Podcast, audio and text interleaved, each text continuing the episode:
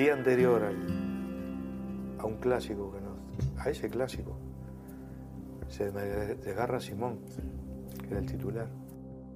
El día anterior Boca había jugado contra Supercopa contra Estudiantes y el maestro no me hace jugar. Me dice, Juan, no juega en el partido de Supercopa, quiero que esté fresco para el partido contra River. Yo estaba en el vestuario y me acuerdo que bueno, los que iban a jugar se quedaron haciendo fútbol o un reducido se quedaron en la cancha, en el estadio entrenando. Y hacíamos un reducido dentro del área. Dando un pase, voy, anticipo. Cuando anticipo, pongo la, apoyo el pie y la, pierna me hace crack, crack. Me ha roto menisco, ligamento cruzado y ligamento lateral externo. Todo. Y me acuerdo que lo vi a Juan subir, este, lesionado, llegar al vestuario lesionado. Yo no, no en ese momento también fue una situación ¿no? que la que me acuerdo, pero nunca pensé que iba a jugar tampoco. Y la duda era entre Medeo, de los poquísimos jugadores que, que venían con proyección desde abajo, o Marquesini, gran persona, gran profesional, este, y bueno, la decisión fue para Medero, una decisión muy fina, pero había que confirmar. Y en ese partido mostré una pasta bárbara. Y en ese momento para mí era mejor que me dijeran cinco minutos antes, porque este, cuando me acuerdo que el maestro vino y me dijo que iba a jugar, este, no puede dormir. De ahí en mano puede dormir hasta el día del partido.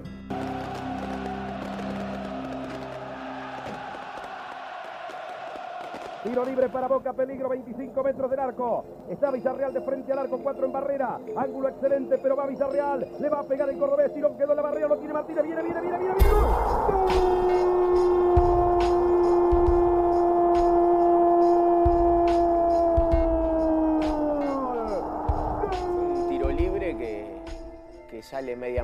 Cruzada y bueno, y la puedo la puedo tocar en el, en el camino. El uruguayo Martínez, el tiro libre de Villarreal, la pelota pegó por bajo en la barrera, siguió su dirección y Martínez con una media vuelta y un tiro corto, la puso contra el palo derecho del arquero Comiso. Yo estaba ahí en la barrera y estuvimos ahí un cachito y él creo que quedó ahí cerca, se dio media vuelta y la metió. Fue el que me marcó con, con la gente de Boca digo, un gol clásico no, no, es un gol cualquiera. Y me acuerdo, y también tuvo también su, su, parte muy emotiva cuando está el penal para River, que se lo ataja la mano con a Hernán Díaz. No fue penal, es una jugada que entra muy bien el burrito Ortega, se tira al, piso Ale Giuntini eh, y lo toca, pero lo toca fuera del área, en el borde del área pero afuera. El burrito se tira y bueno, lo da penal. Ángel David Comiso prefirió no mirar el penal y seguirlo de manera diferente. Justo le hicieron la toma cuando este, en vez de dejar la radio tirada o devolverla a la tribuna, este, hizo algo ahí como que estaba escuchando. No sé si lo estaba escuchando de verdad o hizo la mímica, pero levanta un... y se pone a escuchar el, penal. Él agarra la radio como haciéndose canchero, qué sé yo. Se pone locosito en los oídos que le a la gente y bueno, y pateó el penal y se lo atajó el mono. Suerte para mí y para Boca tuve que escuchar que, que yo lo atajaba y para gracia para él que no lo, que no lo hiciera que no lo hiciera Hernán. Yo siempre tenía la costumbre de esperar hasta el final, ¿no? Eh, hizo la lógica Hernán, pateó cruzado. Jugador de esa característica, como se perfiló, tenía que patear cruzado. Y esperé hasta el último momento para que él no lo cambiara y cuando vi que no cambiara me tiré con todo hacia, hacia mi derecha. Nosotros sabíamos que no jugábamos tan bien, pero que en cuanto le hacíamos un gol, no nos hacíamos más goles en el Todavía mantengo el récord histórico ¿no? de 824 minutos sin recibir goles y yo creo que fue uno de los, de, los, fundamentos de, este Boca campeón. ¿no? Éramos un equipo que sabíamos eh, que era difícil hacernos goles y que nosotros en cualquier momento podíamos lastimar. No tratábamos de buscar el segundo gol, defendíamos a muerte el primero. Bien a los bosteros, bien a la boca. Ataca Boca y esta es buena, y esta es buena. Martínez, Martínez, Martínez, Martínez, Martínez. Viene el tiro, viene, viene, viene, viene, gol. Jugamos con camiseta blanca, me acuerdo. Eh, que daba un gol medio de, de zurda, así. Y la blanca me hacía, yo estaba como 90 kilos. Y apareció uno del palco que me dijo, Márcico, pareces un termotanque. te parece un calefón. La gente le gritaba, saca el calefón. No entrenaba, porque venía arrastrando una lesión, no entrenaba. Estaba más gordo, bueno. Lo suplía todo eso con la, con la categoría que tenía. Luego del categórico triunfo ante Central, Boca enfrentó a Newell's en el Coloso del Parque. Equipo que le había quitado la ilusión en la final del 91. Fue empate, otro 0 a 0.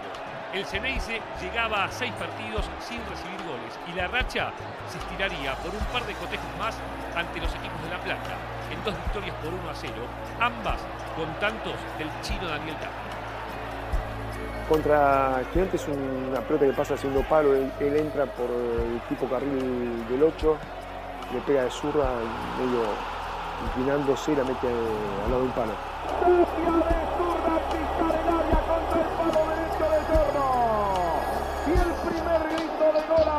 Zurda, en la zurda de Carlos Daniel Tapia, casaca número 11. Toca uno, estudiante cero y es una locura la bombonera con el gol de Tapia. Tiro libre para Boca. Tapia, Tapia, Tapia, Tapia y gol.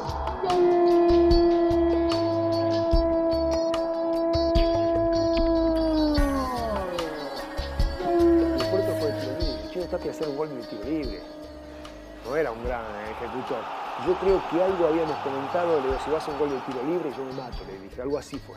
Si vos haces un gol de tiro libre, yo me mato, pago lo que me pidas. Nosotros sabíamos que en algún momento tenía que haber dificultades. Nosotros veníamos este, sin el brillo del año anterior, pero ganando, siendo punteros, y tocó justo en la etapa final algunos resultados adversos. Pero habíamos conseguido una ventaja que nos, permitía, nos visorar el futuro con, con optimismo.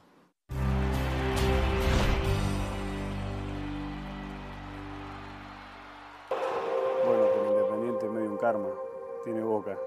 Eh, y ese partido no fue la excepción.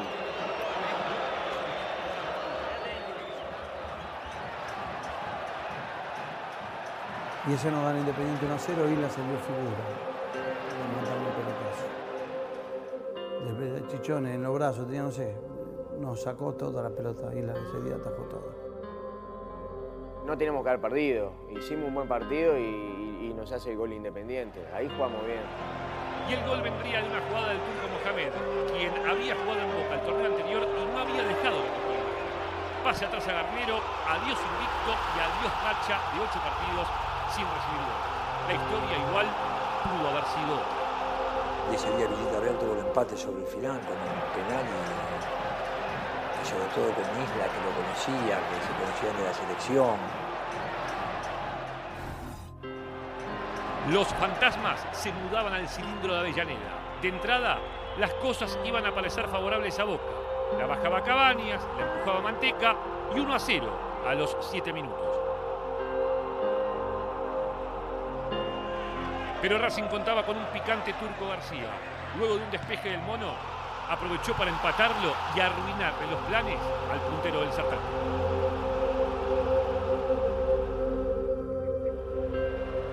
Pesar de este empate, en la fecha siguiente llegarían grandes noticias desde Lanús. El Granate derrotó al escolta River por 3 a 2 con un doblete del tiro de Icardi, mientras que Boca debía jugar al día siguiente ante el Deportivo Español, donde tendría una gran chance de despegarse de su eterno rival. Las cuentas eran muy claras. Boca llevaba a River dos puntos. Dos puntos. Si, si le ganaba a Español, se asegura, se asegura el primer puesto. Y bueno, y fuimos muy confiados a jugar con Español, nos sorprendió y nos ganó. Y encontramos un equipo que sabía lo que quería y nosotros la desesperación de poder ganar el partido. Y bueno, nos metieron dos o tres contragolpes con Parol y nos ganaron el partido.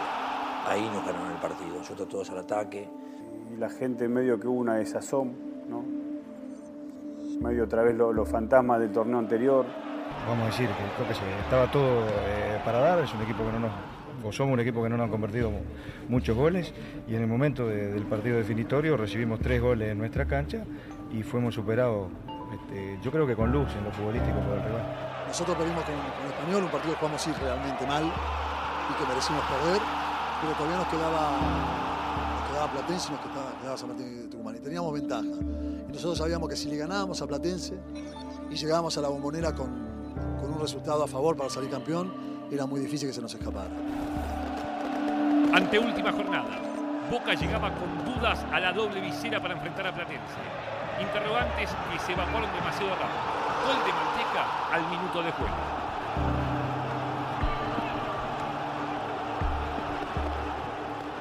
El primer tiempo terminó con un 2 a 0 muy cómodo y Roberto Cabañas, con su séptimo grito, se convirtió en el goleador del equipo. Todo era carnaval. Nosotros íbamos ganando 2 a 0. Este, un jugador de Platense, creo que era Baena, un central, que me metió un tiro libre impresionante, lo metió en un ángulo, 2 a 1 y otra vez los fantasmas. Era toda una fiesta. Otra vez, este, el fantasma de que te podían empatar, veníamos de perder, de que si te alcanzaban en la penúltima fecha, este, no podíamos ni empatar. Al silencio lo iba a quebrar el héroe menos pensado. Luisito Medero hace un gol extraordinario, inolvidable, de los mejores que yo he visto en mi vida. Estaba atrás de Blas, Blas quiere parar la pelota, se le va, entonces me queda a mí. Me queda a mí, este, me viene un, un delantero a presionar, medio que me giro, me doy una, una vuelta, me hago a dar un pase y no me acuerdo si Cassini es que me va a tapar, me quiere tapar, entonces, eh, bueno, fue, fue algo que fue saliendo, ¿no? Arranqué con un poco más de velocidad y a medida que, que me venían al cruce, yo como iba un poco en carrera ya seguí, seguí, seguí, seguí, hasta que, hasta que engancho un poco más al- para el medio, viene creo que Baena y Beludo también, y ya quedo de frente al arco. Quedo de frente al arco y me acuerdo que, que busqué patear a un costado nomás y salió arriba, salió bien.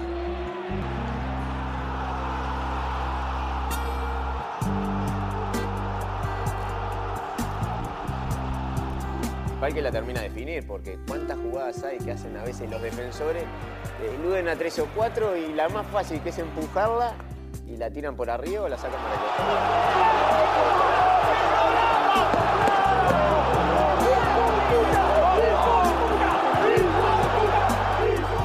hiciste, no sabés lo- lo- la jugada, no sabés lo que, lo que fue y sí, después con el tiempo te vas dando cuenta realmente la, la dimensión de todo eso. En ese momento no. La anécdota es que después lo, lo supe, que la transmisión televisiva, que lo hacía Marcelo Araujo, 6 minutos 20 segundos le quedan al partido. Boca está ganando 2 a 1. cuando le quedaban dos rivales, dijo, si es gol, me Se voy. viene Medero, Medero, Medero, Medero, Medero, Medero. Se lo sé, me voy. Medero.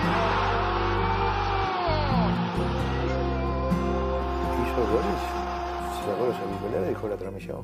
Luis Adrián Medero. Basta para mí, ¿eh? Señoras y señores, buenas noches. Viene un muchacho grandote que era de la barra, me carga en el hombro y me dice, vení, vení que vos sos de la 12, vení que vos sos de la 12. Entonces me lleva, me lleva en, los hombros ahí hacia el arco donde estaba la, la barra y me decía, saludá al abuelo. Saludá al abuelo y entonces me decía, está ahí arriba, lo enfoqué más o menos y me saludaba. Bastante notable, bien. Todo el equipo fue notable. Inolvidable, inolvidable. Faltaba un partido, pero fue como salir campeón una fecha antes. Después del partido con Platense, en cancha independiente, eh, se, se lesionó Pereira y, y Villarreal ya estaba lesionado, también no se había recuperado. Y me dijo Blas que me preparara que, que iba a jugar yo. Yo obviamente eh, lo escuché, pero no, no, no, no, no- tenía la, la confirmación del técnico en realidad. Pero ya como él ya me había dicho así, es como que algo intuía. Y bueno, en la semana al otro día, el lunes eh, directamente no fuimos, no tuvimos descanso, nada. Directamente fuimos a, fuimos a entrenar y el maestro Tavares me separó aparte del grupo y me preguntó que cómo estaba físicamente y psicológicamente para jugar un partido tan importante como el que se venía.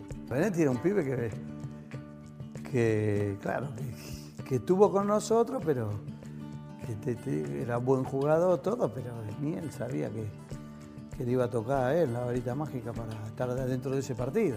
Interiormente sentía que me merecía una oportunidad.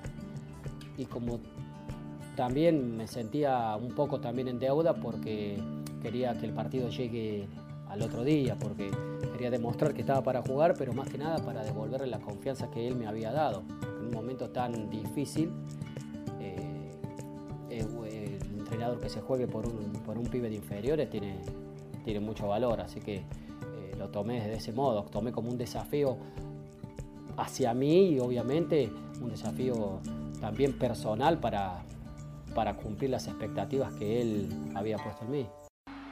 Nosotros estábamos concentrando en el Hotel de las Américas y cayó la, la 12 y con dos camiones cortaron la avenida y empezaron a gritar y salir y dale, dale Boca y Boca campeón y hay que salir campeón y que Boca es campeón y nosotros nos asomamos por la ventana como quien dice para agradecer el apoyo de ellos. Tuvimos una reunión, dijimos que, que teníamos que salir a ganar, que haya diferencias o no, la dejábamos de lado, que Boca en este caso era lo más importante y teníamos que, teníamos que salir campeones.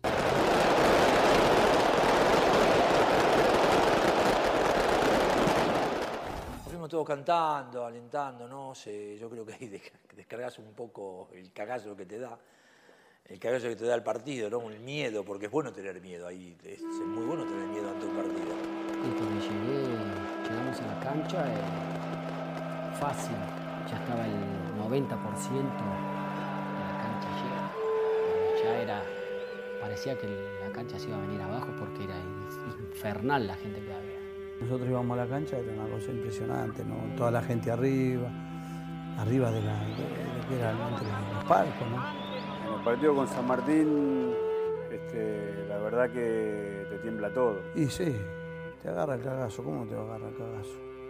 Siempre te va a agarrar.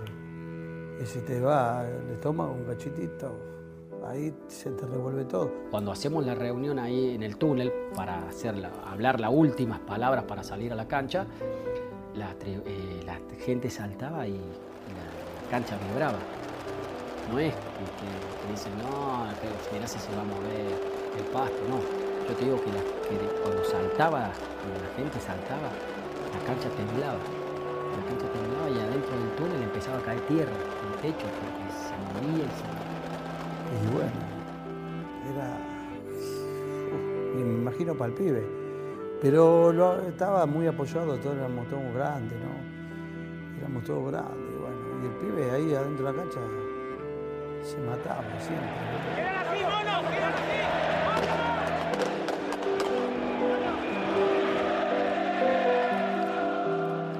Va llevando Chazarreta, carga San Martín de Tucumán. Viene la pelota para el número 11 Roldán. Sacó de derecha y al área, entró Solves, peligro, peligro, peligro. Viene el tiro, viene, viene, viene, viene, viene, viene, gol.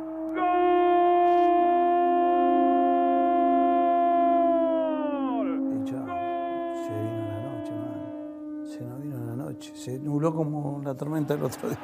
Nos agarró mal parado, algo raro este equipo. Este es un equipo si algo tenía era la solidez defensiva. ¿no?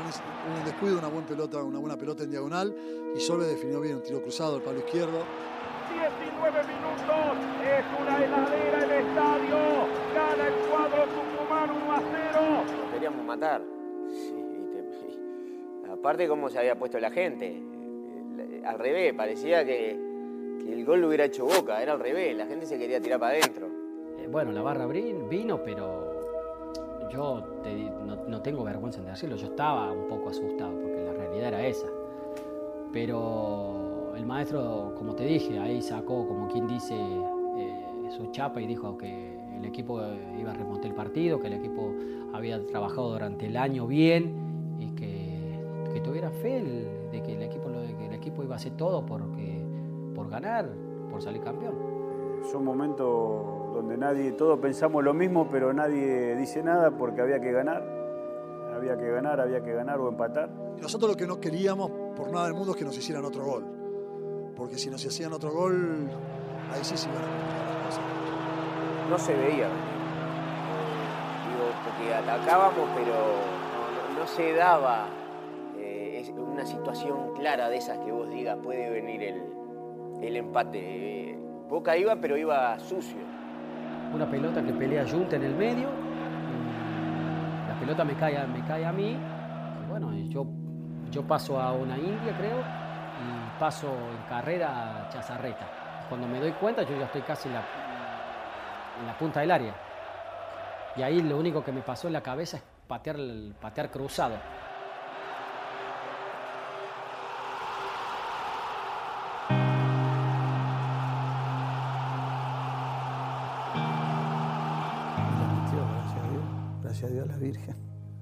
Porque no salíamos de ahí. si no, no salíamos, nos mataban a todos. Ahí no, ahí no salíamos más. No salíamos más. Se metió la pelota, salimos todos corriendo. Atrás de él. Porque bueno, ahí sentimos que éramos campeones. ¿no? Recién ahí yo creo que la sensación plena de que, de que éramos campeones fue en ese momento. Se va arrimando al área Benetti. Viene con la pelota. Benetti es buena, es buena, es buena. Peligro, peligro, peligro. Tiró. Viene, viene, gol. Gol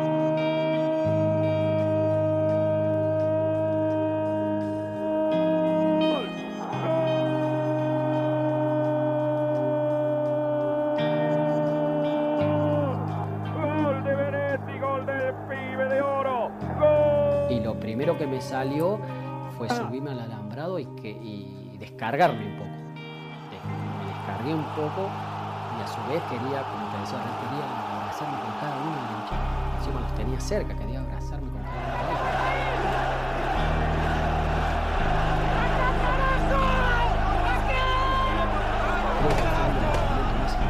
de ellos.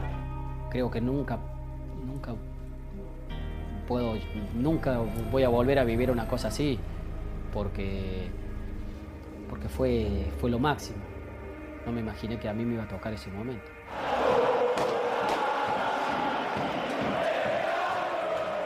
Empató, yo sabía que no toda trompada o, o no. Entonces era, era lógico que el partido terminara empatado. Y los últimos minutos no jugaba ninguno, no jugaba ninguno. El empate le convenía a los dos. Para ellos era, el empate de la bombonera era un triunfo y para Boca era lo suficiente para, para el título. A dos minutos del final, un tiro libre para San Martín cambió aún más la noche de gloria de Benetti.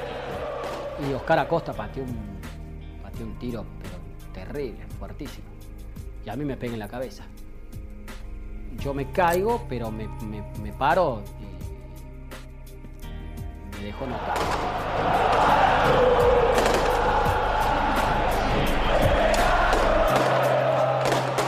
Un silbato y una invasión, este, una locura.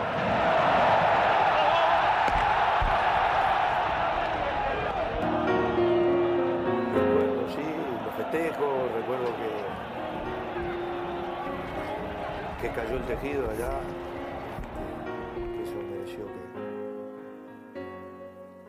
hiciéramos mucha broma a Márcico, ¿no? que, que eso pasaba por no cuidarse en el peso. Subió, subió, subió cuando salimos campeones. Y después cuando vio que se empezaba a venir el cartel, empezó a bajar, empezó a bajar. Y cuando cae, cae todo el alambrado, él justo lo larga justo antes de que caiga. Porque si le caía todo el alambrado, se mataba. ¿eh? Aparte con el pesaje que tenía, él lo tiró para Está bien, Beto, está bien. Muy bien, muy bien. No pasó nada, pasó también había mucha gente al lado mío. Porque estaba cerca de la altura de la 12, cerca de la altura del abuelo. Entonces, este, eh, se dio y se dio para el lado de la cancha, por suerte. Y me acuerdo que, bueno, yo estaba muy alto, no me podía tirar. Yo me tiro de ahí y me rompo la pierna. Y vi que caía arriba del travesaño. Y caí arriba del travesaño y caí como un paracaidista, porque me caí tranquilito así, me bajé, pero sé que hubo un sentido ese de cuando se cortó todo el ojo. Pero bueno, después nos reíamos mucho con Antonio Alegre y con Heller, porque yo le decía, tienen que poner mejor la cancha, en condiciones, mejores condiciones, esa cancha estaba muy floja los alambrados. Fuimos en el camión con la, la fiesta. arreglada, creo, entre el club y la televisión de ese entonces, sin haber eh, convenido con los jugadores. Y nosotros teníamos otra idea. Qué fiesta. Nosotros queríamos festejar, queríamos festejar con la gente. Así que nos subimos al camión con la 12. Queríamos ir en el camión por la boca, disfrutarlo con toda la gente. Y bueno, y se dio así. Fuimos al camión, estaba el camión, estaba el abuelo, estaba Rafa, toda la banda, el Gordo Han y toda esa banda, todos los muchachos que eran antes de la barra de boca. Y bueno, y queríamos disfrutarlo con ellos. Y arrancamos porque después este, había este, una fiesta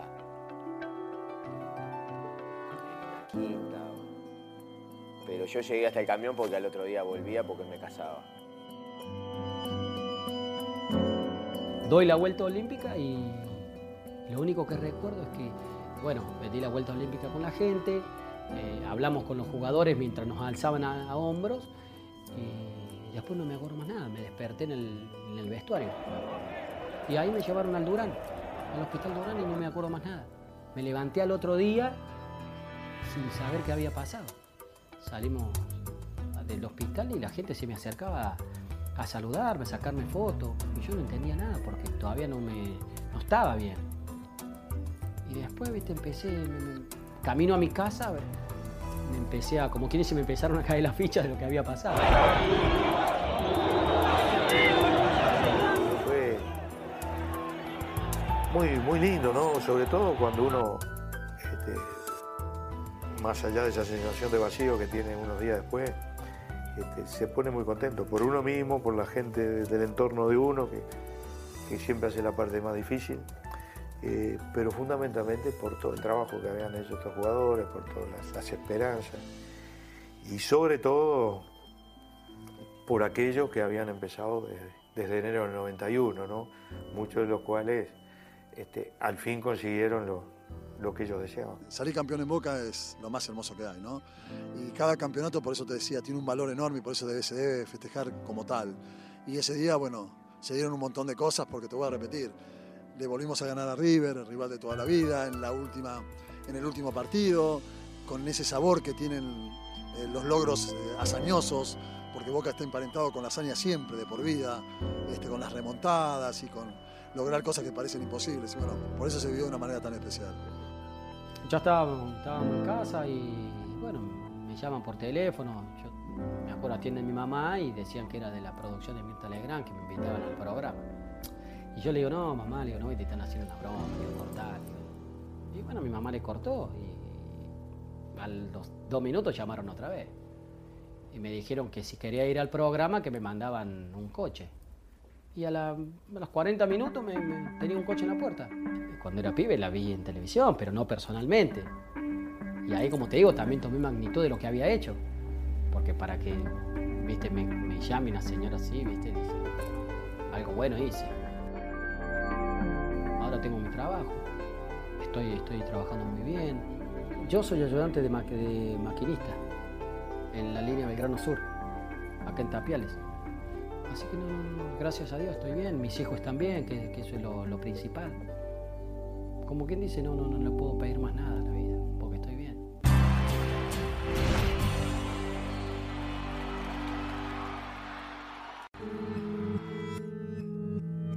Yo siempre he dicho que cuando me han preguntado cómo es esto de salir campeón, eh, es algo que, yo qué sé, que se siente, no se puede explicar demasiado. Pero en el caso particular mío, a los pocos días tenía una sensación de vacío, como que, que había terminado todo y ahora había que de vuelta. El único lugar donde no me había pasado esto es la selección de Uruguay, porque siempre estaba claro que había, que había un camino, que había que seguirlo, porque acá había algo hecho pero no era el caso o no es el caso de los equipos donde por más que se mantengan la estructura están cambiando, eh, el cargo del entrenador es un poco más, este, más frágil en cuanto a su continuidad. Y para mí el título más importante que tuve en mi vida. Era llegar a cumplir el sueño del pibe, porque yo estoy en, en la tribuna de Boca de los seis años, yo viví todo. Para mí significó la mejor alegría que tuve en mi carrera deportiva. A veces pienso, una cosa es vivirlo de adentro y otra cosa es vivirlo de afuera. Sin embargo, eh, lo festejé muchísimo, lo disfruté muchísimo, me sentí partícipe, jugué la mitad del campeonato. Yo creo que si hay este, punto de partida con un título es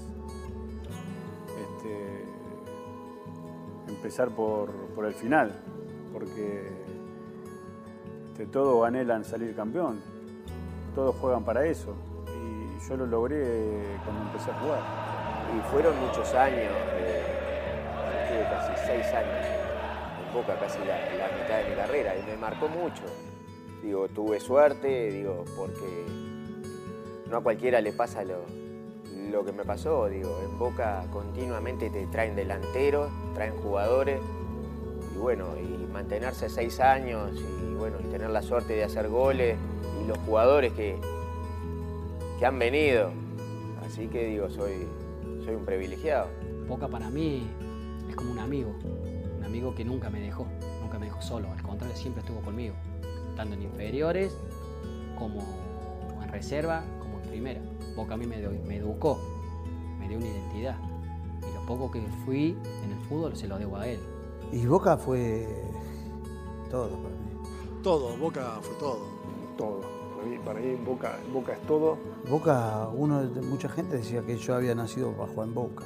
Siempre soñé con jugar en Boca, que lo logré. Y ahora que quiero ser director técnico, quiero dirigir a Boca algún día. Sé que ese tiempo va a llegar, que algún día seré técnico de Boca y cerraré el círculo de hincha, jugador y técnico. Uno puede dirigir otro lado, pero a esa gente, yo por lo menos, a la gente de, de- de San Lorenzo y a la de, de Boca no puedo fallar. Desde los chiquitos yo fui siempre socio de Boca. Siempre fui hincha de Boca. eh, viví en Bransen 1737 hasta los 24 años. 25 años viví en Bransen 1737 y Boca es Bransen 805.